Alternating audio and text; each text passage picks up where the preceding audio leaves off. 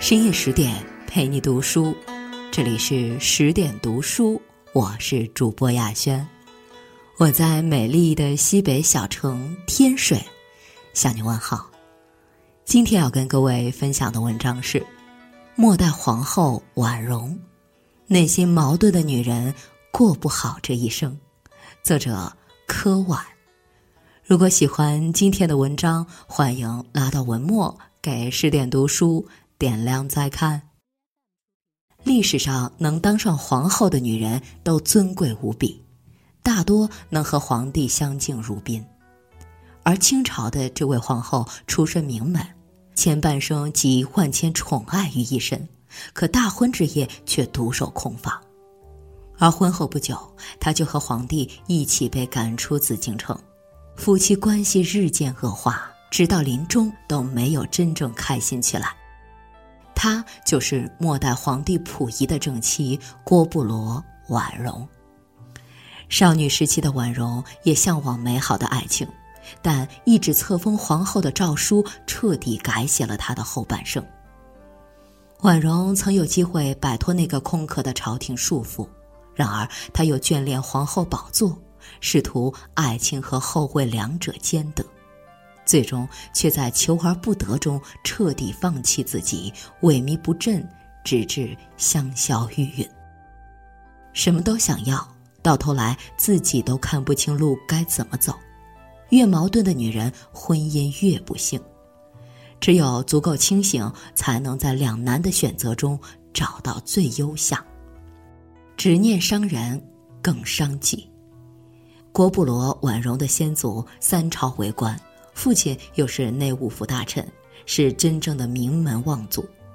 因为从小接受良好的中式和西式教育，多才多艺的婉容气质高雅，性格自信活泼，是一个传统和现代观念结合的美人。正因为家世显赫和品行出众。婉容自然而然的成了皇帝溥仪大婚的候选人之一。彼时的大清朝烟消云散了，但小朝廷还在。溥仪在贵族遗老的眼中仍然是天子，天子的后宫怎么能虚设？婉容和几位女子的照片安静地摆在溥仪面前，就算是皇帝选妃仪式了。婉容定没想过。溥仪只不过用笔在照片上草草一圈，就禁锢了自己的一生。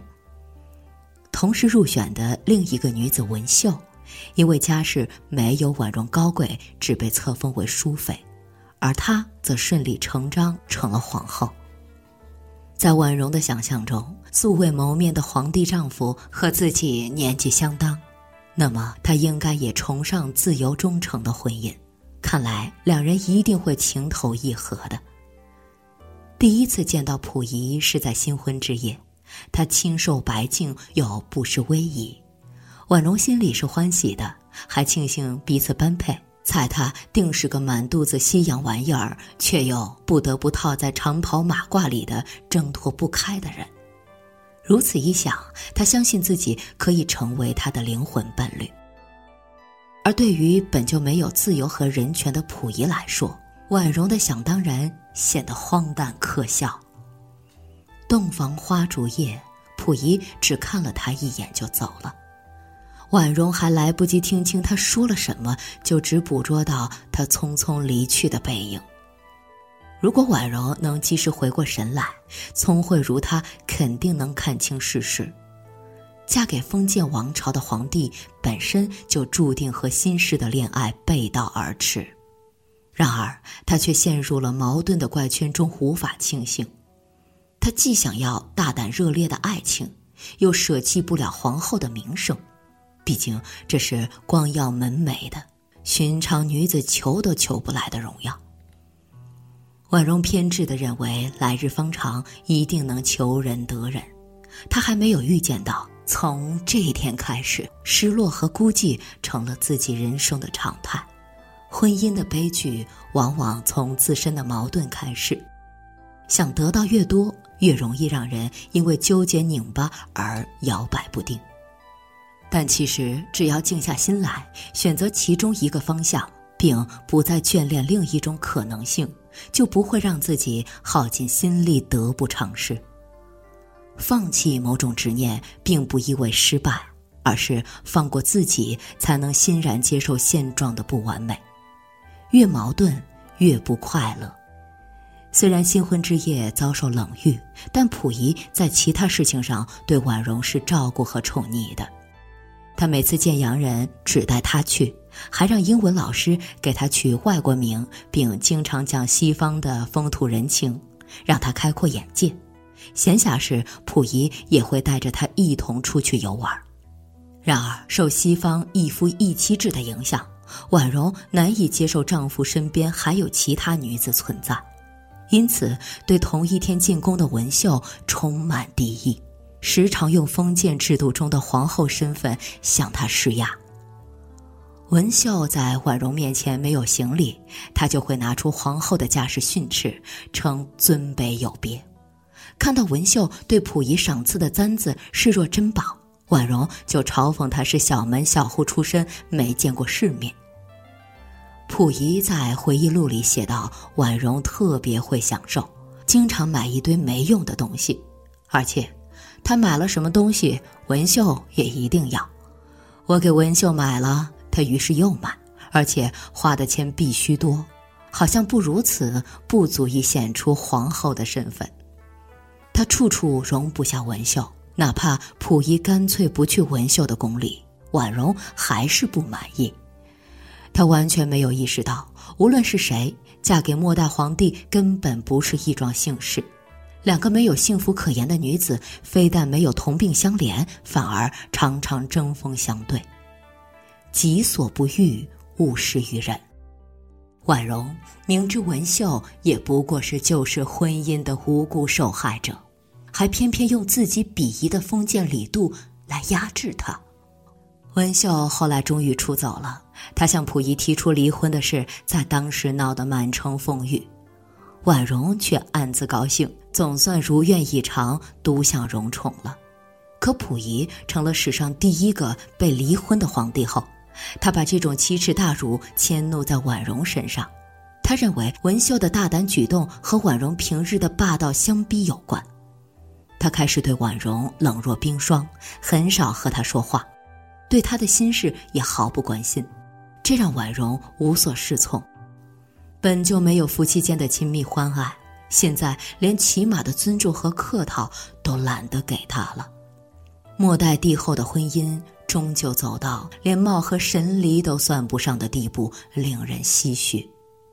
人其实挺矛盾的，既希望被理解，又害怕被看穿。有一种女人，无论婚前多么端庄大方。婚后却不惜用自己曾经不耻的方式来维护婚姻，殊不知那些情非得已的举措都说服不了自己勇敢面对。婚姻里越矛盾的女人越难得到快乐，即使光明正大的婚姻，大可堂堂正正的呵护，才不会让矛盾心理占了上风，扭曲了心性。认清方向，才能走向幸福。婉容本有机会和溥仪感情升温，但她没有好好把握。那是在一场政变中，溥仪和皇室家族被赶出紫禁城，养尊处优惯了的帝后开始流离失所。本可以同甘共苦，让感情得到良性发展，可没有夫妻之实，始终是两人之间的隔阂。而在文秀闹离婚后，溥仪和婉容的关系跌到了冰点。婉容也可以学淑妃的勇敢，离开这个名不副实的丈夫。可她当皇后的美梦始终不愿醒来，又有着传统的从一而终的想法，加上日本人的怂恿，她鬼使神差的和溥仪开始新的宫廷生活。但凡确定方向，命运都不会轻易被矛盾摆布。可一念之差，婉容真正失去了自由。在和溥仪一起软禁期间，他曾几次试图逃走，也以失败告终。而真正让他绝望的是溥仪的态度，他再没正眼看过他。婉容的最后一点精神寄托都断了。原来，深宫憔悴和宫闱寂寞不算难熬，让人窒息的是哀莫大于心死。婉容开始放纵自己酗酒、抽大烟，以此来麻痹自己。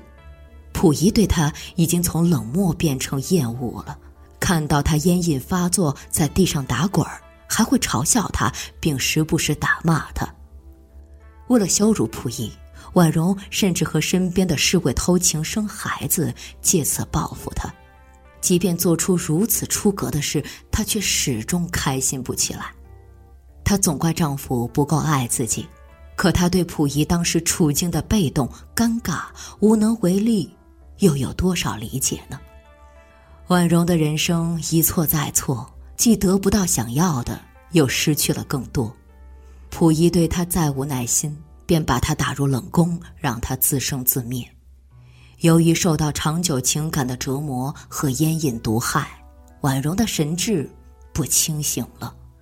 她痴痴笑笑的样子，隐约间还能看到当年出嫁时娇媚的模样。见过她的人仿佛都在说：“看，多么高贵的皇后！”曾经风华绝代的末代皇后婉容，终于倒下，孤独地离开了人世。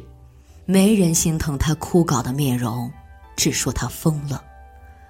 婉容的一生是时代的悲剧，更是自身矛盾的悲剧。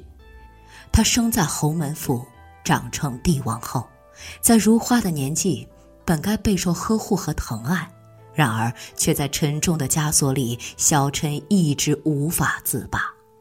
深陷矛盾而不自知的人，终将失去所有退路。在非左即右的人生路口。要看清方向，当机立断确实不易，但即便选的路很苦很累，也好过无法为幸福全力以赴而纠结一生。那些婚姻已然破败不堪的人，常常忘记我本可以幸福的筹码一直在自己手里，那便是看清真正属于自己的方向，摆脱矛盾的纠缠而已。人生就是一场修行，在鱼和熊掌无法兼得的每个阶段，尽快清醒过来，才不会左右摇摆，终得自在。愿婚姻中的你我都没有矛盾心思的烦恼，喜乐一生。深夜十点，今天的文章就分享到这里，更多美文请继续关注微信公众号“十点读书”。也欢迎把我们推荐给你的朋友和家人，让我们一起在阅读里成为更好的自己。我是主播雅轩，我们晚安。